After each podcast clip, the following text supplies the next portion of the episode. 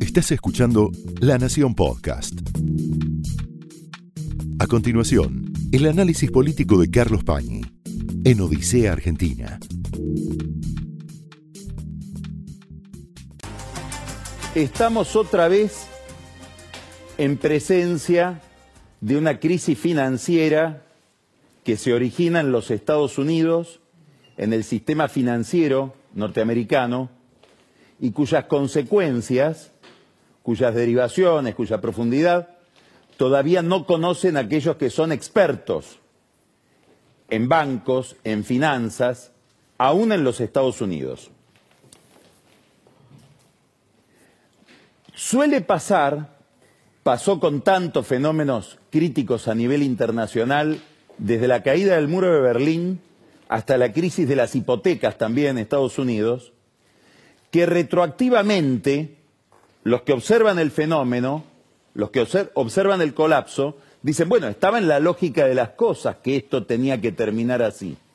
Y sin embargo, eso que es bautizado o dictaminado, diagnosticado como un cisne blanco, antes de que se produzca o cuando se produce es un cisne negro, es decir, es un acontecimiento aparentemente inesperado. Lo mismo pasó o está pasando con esta crisis que afecta a una industria, a un sistema importantísimo hoy en la economía global, como son las empresas tecnológicas radicadas en California. El banco que entra en crisis se llama Silicon Valley Bank, es decir, es el banco de esa industria. Es una consecuencia lo que está pasando, y por eso muchos dicen esto iba a pasar, de una suba de tasas muy dramática, no solamente por lo empinado de esa curva, sino por la intensidad en el tiempo, por la velocidad, que produce la Reserva Federal para contrarrestar el fenómeno de la inflación. Fenómeno que para muchos está asociado, entre otros factores, no solamente a la suba de precios que proviene de la del ataque de Rusia a Ucrania, sino en la gran expansión monetaria y fiscal que estuvo asociada a la pandemia y a atenuar los efectos de la cuarentena en los Estados Unidos.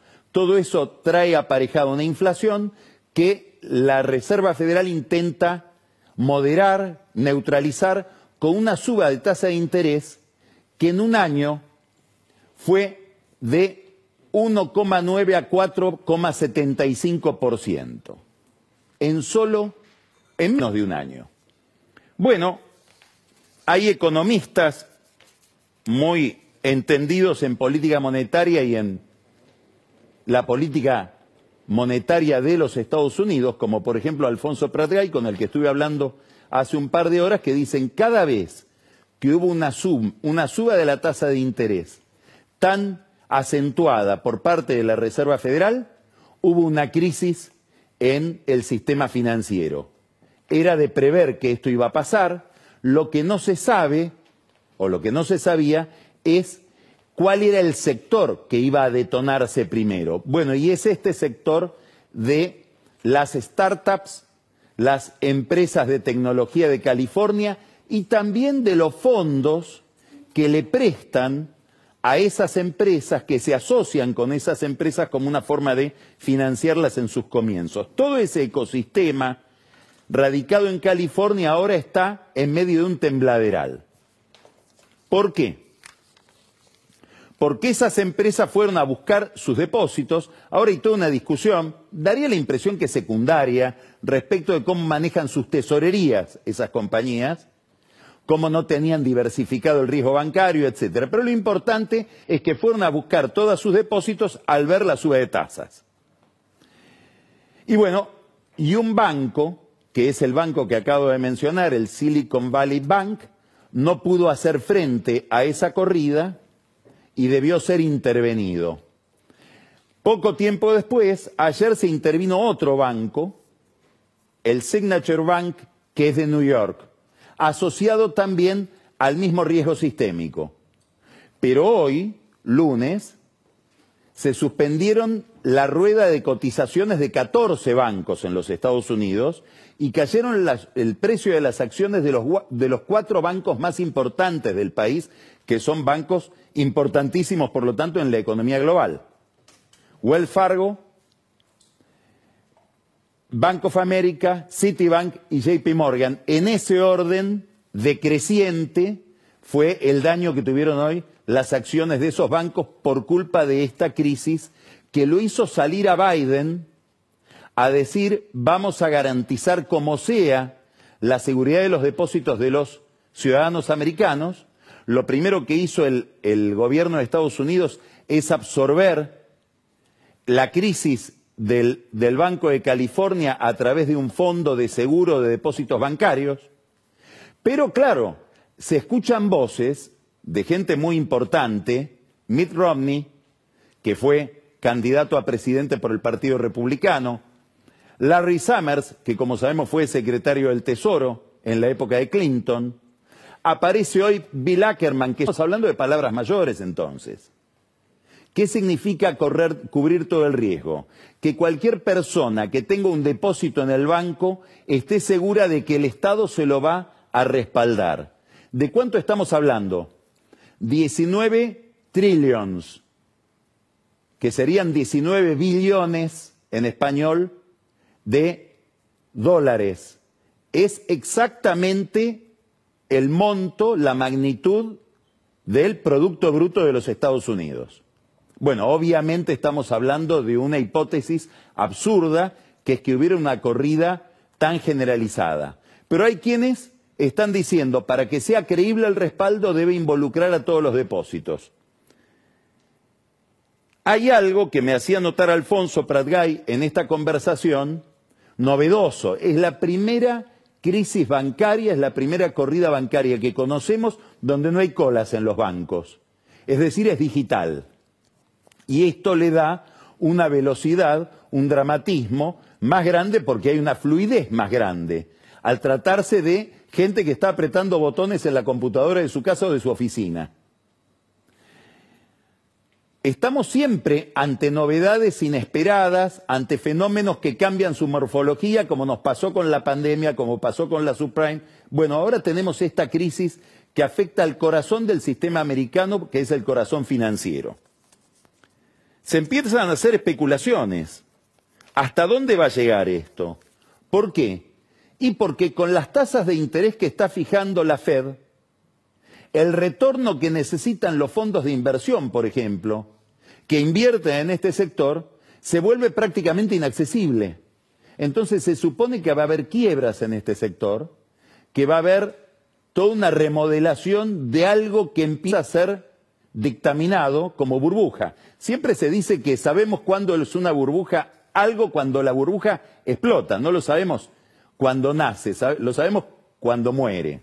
La definimos por la partida de defunción, no por la partida de bautismo. Y ahora estaríamos ante una burbuja de las empresas tecnológicas de California. ¿Cuánto esto se va a expandir en el sistema global? No lo sabemos, nadie lo sabe, pero los que están mirando este fenómeno desde plataformas muy informadas están diciendo cuidado porque esto puede ser la punta del iceberg.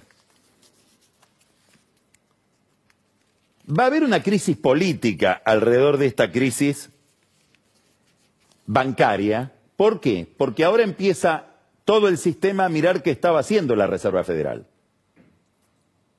Y empiezan a advertir que la supervisión de estas entidades financieras era muy laxa, que no se las controlaba como se debía. Por ejemplo, que recién eran sometidas a lo que se llama en el sistema bancario pruebas de estrés, es decir, ver el nivel de riesgo que cada entidad financiera está capacitado de soportar, solamente en bancos que mueven fondos por más de 250 mil millones de dólares. Los otros bancos, bancos regionales, bancos si se quiere chicos como estos que están entrando en crisis, estaban fuera de supervisión. Además de toda una contabilidad que la Reserva Federal le permitía a los bancos, como por ejemplo, contabilizar bonos a la par y no al valor de mercado. Con lo cual había una especie de ficción de respaldo o de solidez o de solvencia que ahora parece no tenían. ¿Qué quiere decir esto? que muy probablemente la política americana y sobre todo la de los demócratas, que son los que tienen que pagar en este momento esta factura, van a poner en el banquillo de los acusados a Powell, el presidente de la Reserva Federal. ¿Cómo va a tocar esto al mundo emergente? No lo sabemos. Sí sabemos que está amenazado por toda una lógica que puede afectar el precio del dólar, el precio de las commodities, etcétera, en la medida en que uno va sacando consecuencias de los efectos que tiene esto que estamos viendo sobre el sistema más general. También hay otros signos de interrogación hoy en la escena internacional financiera. ¿Qué está pasando con Turquía, un país emergente enormemente importante en Europa y en Medio Oriente? ¿Qué está pasando con Egipto? Cualquiera de esos fenómenos que muchos expertos en finanzas estaban mirando como amenazas sobre el sistema general y por lo tanto también sobre la Argentina que está conectada con todo ese sistema, ahora quedan en un segundo plano, pero quedan ahí latentes frente a este tornado que se desata en California. Ya sabemos cuál es la primera consecuencia que va a tener esto sobre nosotros.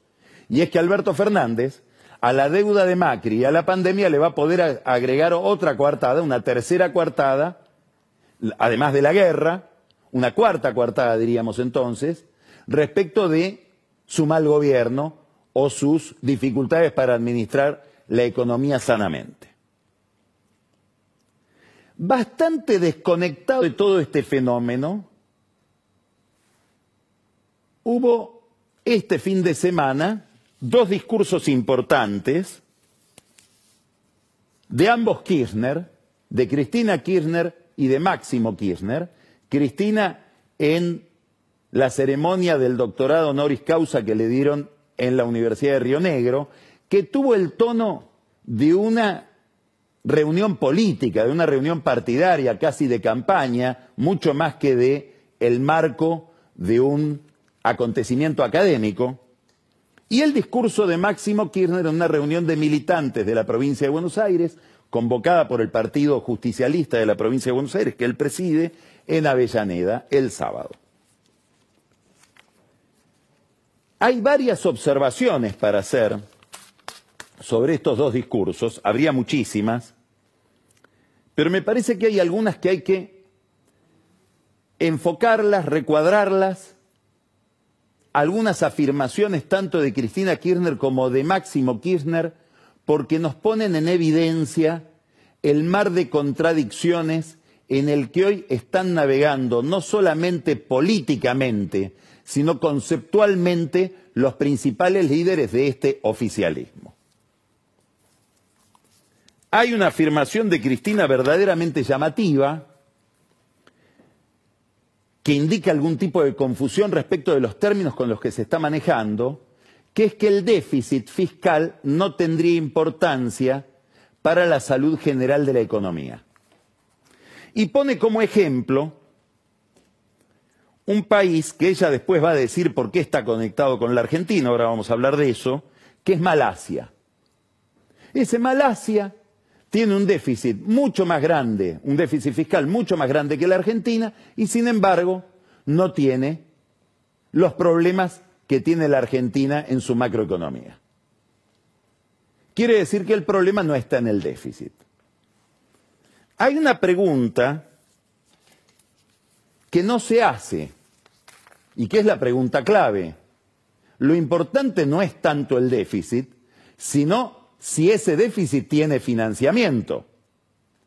Este tema, que es crucial, que está en el centro del drama argentino desde hace 20 años o más, podríamos remontarnos a la crisis de la convertibilidad en el 98 y de ahí hasta ahora la Argentina está atrapada en este problema, que es el problema del acceso al crédito, del costo del dinero para que funcione la economía para que funcione cualquier emprendimiento, para cualquier cálculo de inversión que se plantee una tasa de retorno, el problema central es el costo del dinero. Este problema, que es el problema de cómo financiar el déficit, Cristina Kirchner ni se lo plantea en ese discurso. Por lo tanto, no se pregunta por qué Malasia teniendo un déficit superior al de la Argentina, tiene una tasa de riesgo de 149 puntos y la Argentina con un déficit menor tiene una tasa de riesgo de 2.000 puntos. Es decir, paga, si pudiera tomar crédito, una tasa exorbitante al sistema financiero. ¿Por qué será? Y tiene que ver con las posibilidades que tiene cada país no de tener déficit, de financiar el déficit. Y lo que tiene la Argentina no es un problema solamente de mucho déficit, tiene un problema de financiamiento de su déficit que se traduce en problemas de deuda permanentes como los que ella misma estaba describiendo en ese discurso. Entonces, hay un problema de razonamiento de todo el proceso económico que queda muy expuesto cuando hablan en público.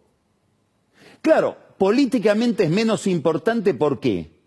Porque los líderes más radicalizados de la Argentina, a la izquierda y a la derecha, le hablan a un público que tiende a estar ya convencido previamente de que la palabra de ese líder es la verdad. Esto es un efecto de la polarización.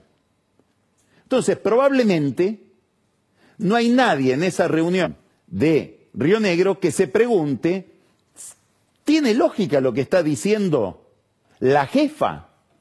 Lo voy a poner en términos de Santiago Kovadlov para el kirchnerismo más recalcitrante, posiblemente para muchos macristas también, para muchos seguidores de Milei también, Cristina no tiene razón.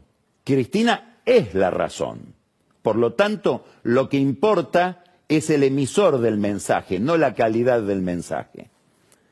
Pero estamos ante un problema grave, que es que la principal líder de este movimiento político, que, gobierna la Argentina, la persona que puso al presidente a través de un tuit, cree que el problema es el déficit y no el financiamiento del déficit. Por lo tanto, hay una cantidad de preguntas que no se hacen.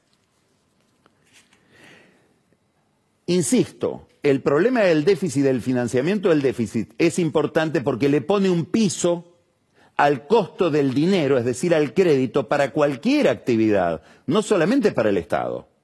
Es decir, las empresas argentinas pagan un costo adicional tomando deuda, tomando crédito para emprendimientos productivos, porque viven en un país donde el Estado fija una tasa de riesgo delirante. Ejemplo, voy a tomar el ejemplo que dio la misma Cristina Kirchner. Dice, Malasia funciona tan bien, teniendo mucho déficit, que va a financiar un gran proyecto en la Argentina.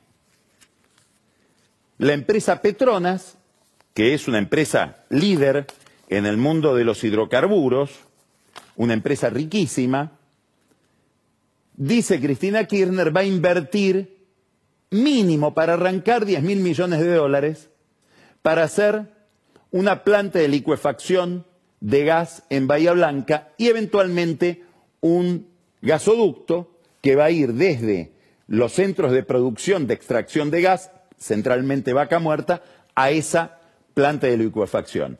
Quiero hacer una observación marginal a esto. Lo que está diciendo Cristina Kirchner es de máxima importancia. Es muy importante que la Argentina pueda hacer esa obra de infraestructura y pueda comercializar su gas. Esto revertiría muchísimo de los problemas que tiene la Argentina a nivel cambiario y monetario, sobre todo de uso de reservas, por tener que importar muchísimo en materia de hidrocarburos, perdiendo muchísimos dólares por ese lado por no tener las condiciones de comercializar su propio gas. O sea que de lo que está hablando Cristina Kirchner en materia de gasoducto y planta de licuefacción es un tema importantísimo para resolver una cuestión macroeconómica, no solamente energética. Ahora, uno escucha lo que dice ella, y mira para confrontar lo que dicen los de Petronas. Y el comunicado que hacen los de Petronas sobre la Argentina, sobre sus inversiones en la Argentina, es estamos mirando, estamos estudiando el negocio.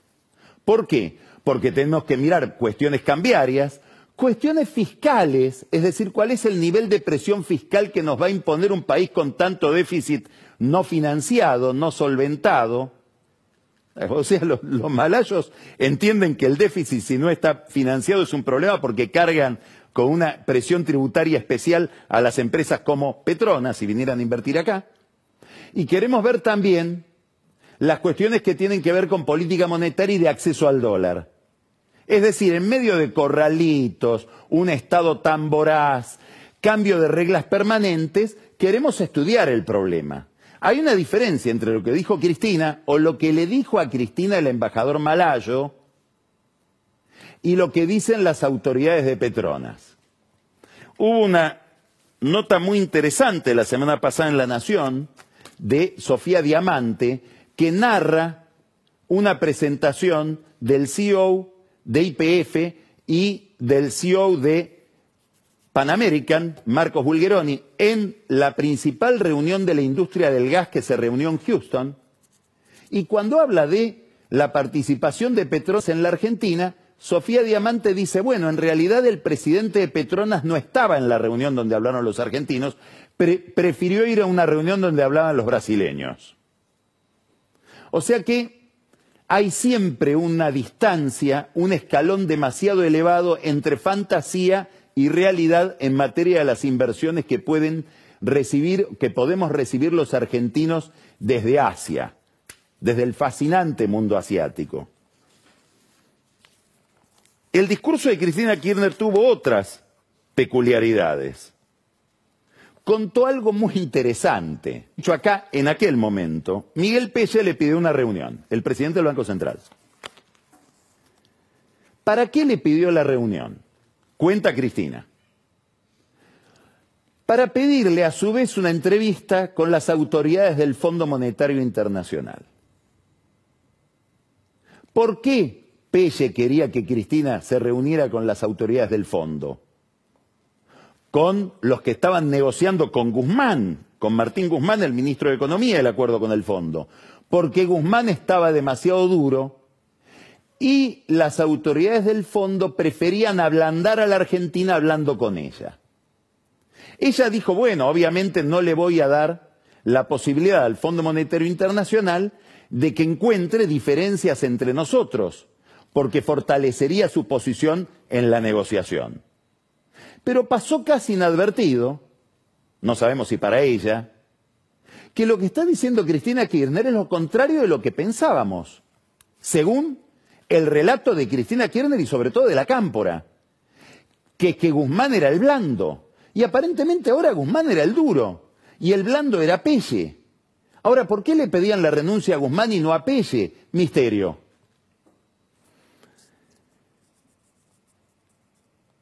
La crítica a Guzmán sigue siendo sistemática por parte del kirchnerismo,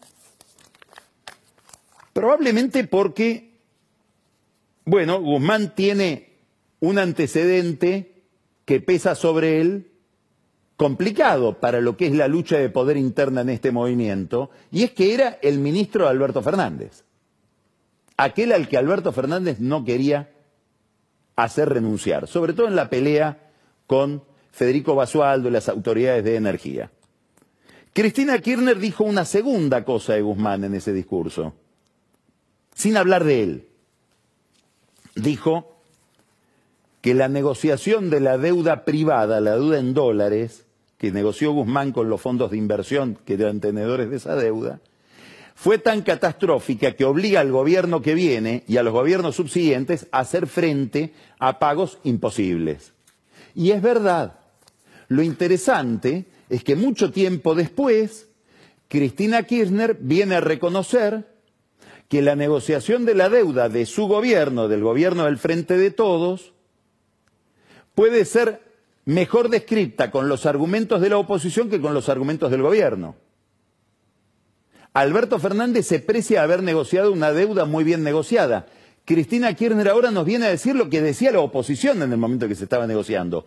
Y el periodismo crítico, ¿qué decía? Están trasladando una deuda del mismo tamaño que la que tenemos hoy, impagable, al gobierno que viene y a los gobiernos subsiguientes.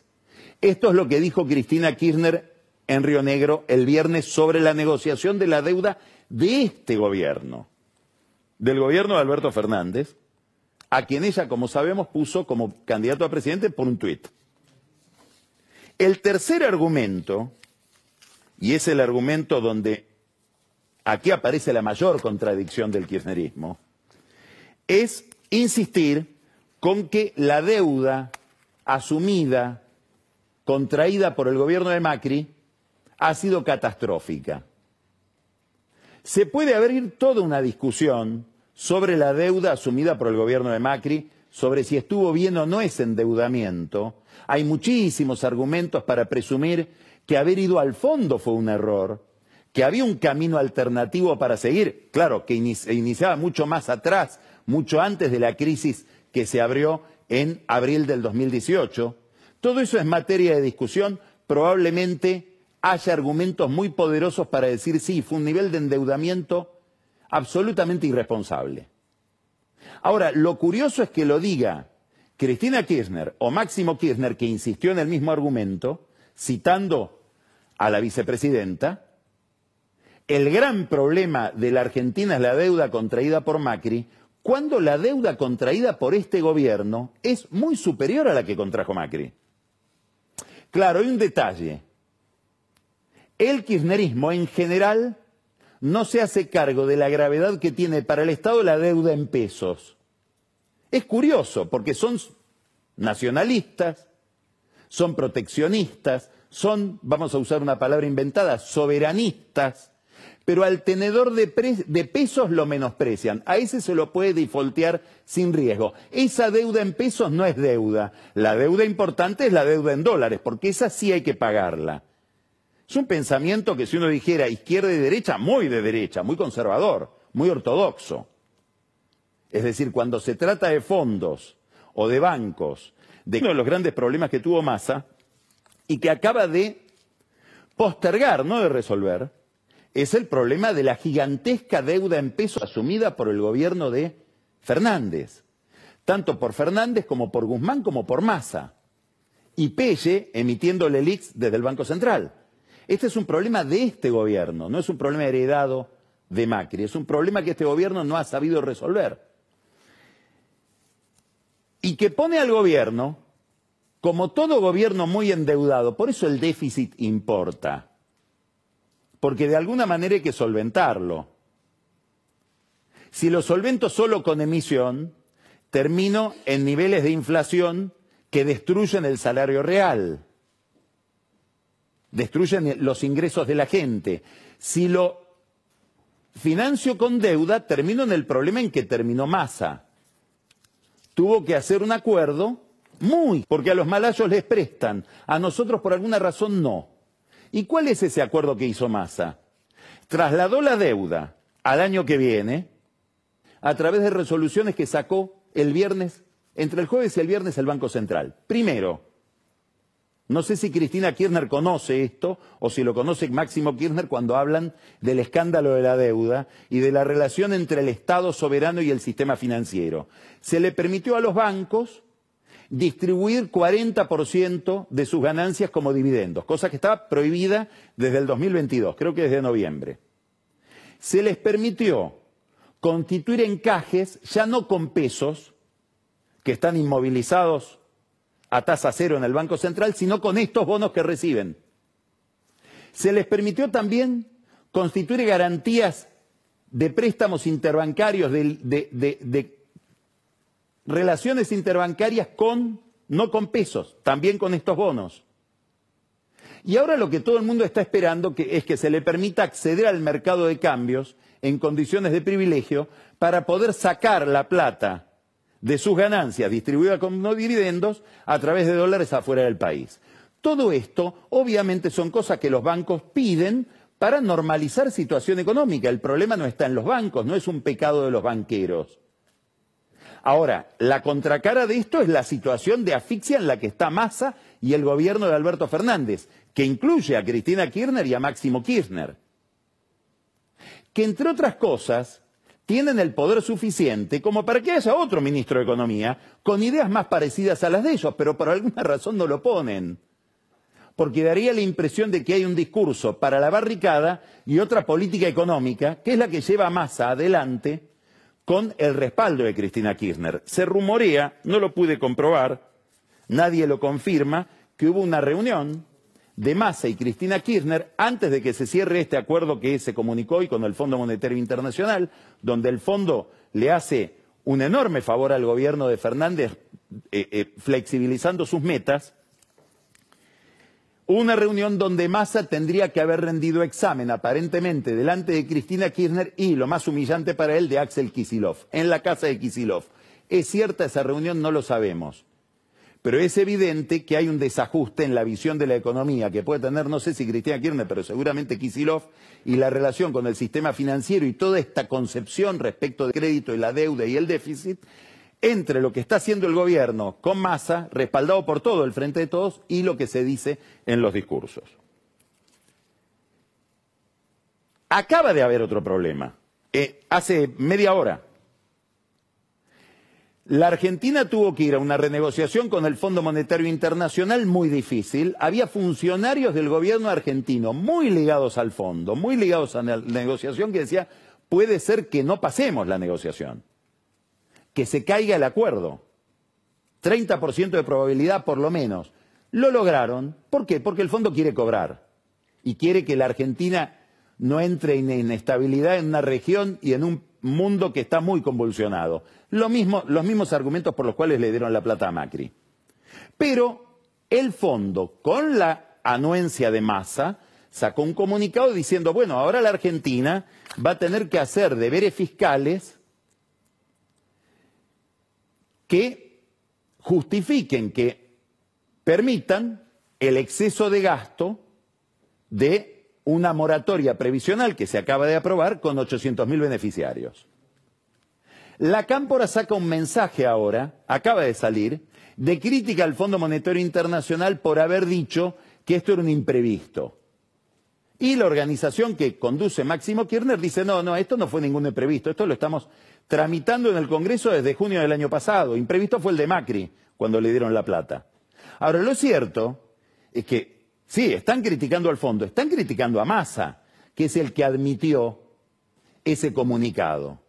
Quiere decir que empiezan fisuras internas en aquello que todavía no estaba fisurado y es el respaldo de Cristina Kirchner y Máximo Kirchner a la gestión del ministro de Economía. Massa va adquiriendo de a poco el lugar o va ocupando de a poco, muy de a poco, el lugar que ocupó Guzmán, según explicábamos recién. El centro del problema está en otra parte. El centro del problema está en que tuvimos una etapa del 2003, digamos hasta el 2012, 2013, ligada al ajuste que hizo Dualde y a una situación internacional espectacular, donde el kirchnerismo, Néstor Kirchner y Cristina Kirchner, con Massa como jefe de gabinete o como jefe del ANSES, constituyeron un Estado a la medida de esa situación como si fuera eterna. Y esa situación pasó. Y ahora estamos viviendo, como otros países de la región, pero mucho más dramáticamente, el ajuste de aquello. Si miramos fotos, como muestra Cristina, sí, los números de Néstor Kirchner y de la primera parte de su gobierno eran espectaculares. Ahora, esa política que se hizo en aquel momento, si uno mira la realidad como un proceso, es la que estamos pagando ahora.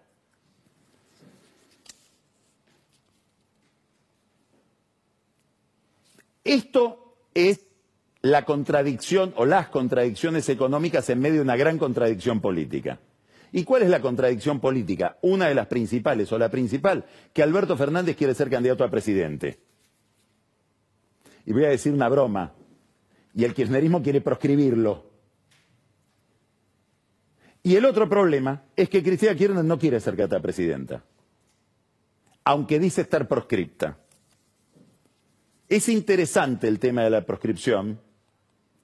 Hay que mirar bien el discurso de ella el día que le dieron el honoris causa en Río Negro, porque dice, ayer se leyó la y estuvo a punto de decir la condena.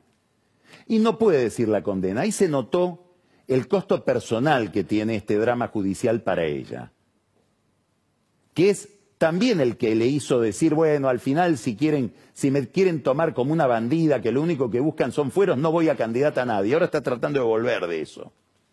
En vez de decir se leyó la condena, dijo se leyó ayer se leyó la, proscripción.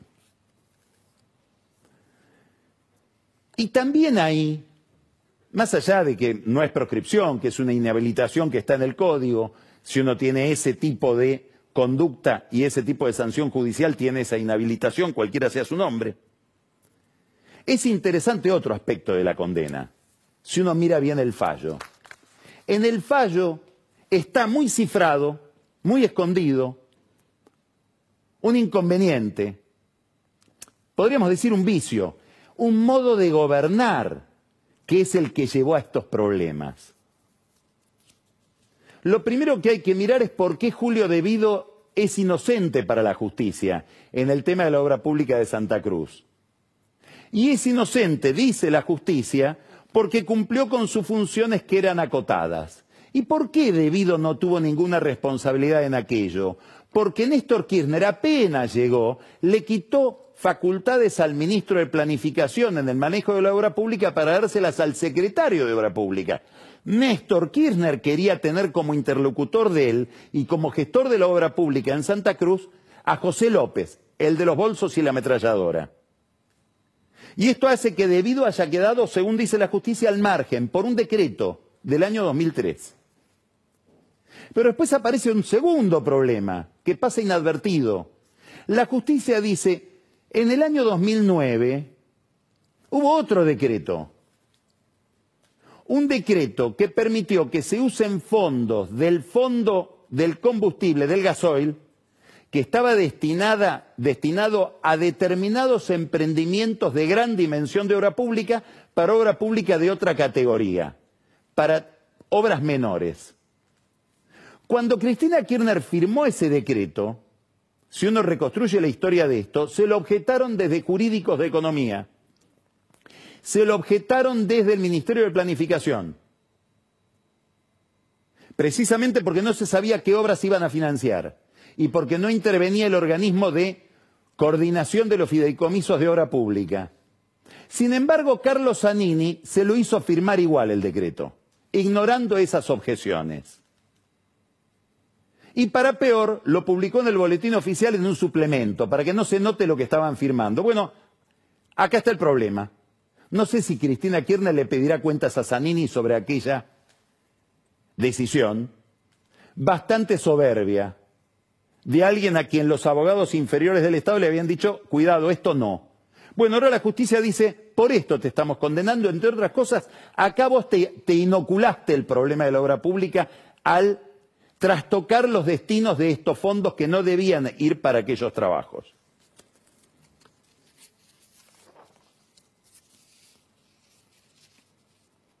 Todo esto, el problema de la condena, el problema de las candidaturas, en un marco complicadísimo, que es una contradicción dentro del Frente de Todos cada vez más grave.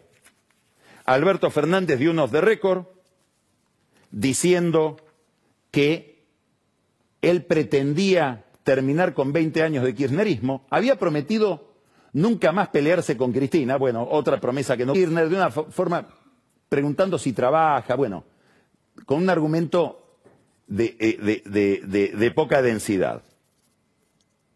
A su vez hay otras discusiones internas, por ejemplo, cae muy mal en la cámpora la foto que se saca Guado de Pedro con Jorge Rendo del Grupo Clarín en Expo Agro, pero peor todavía que hay esto que va a ver usted ahora, que es el discurso de Guado de Pedro en Expo Agro.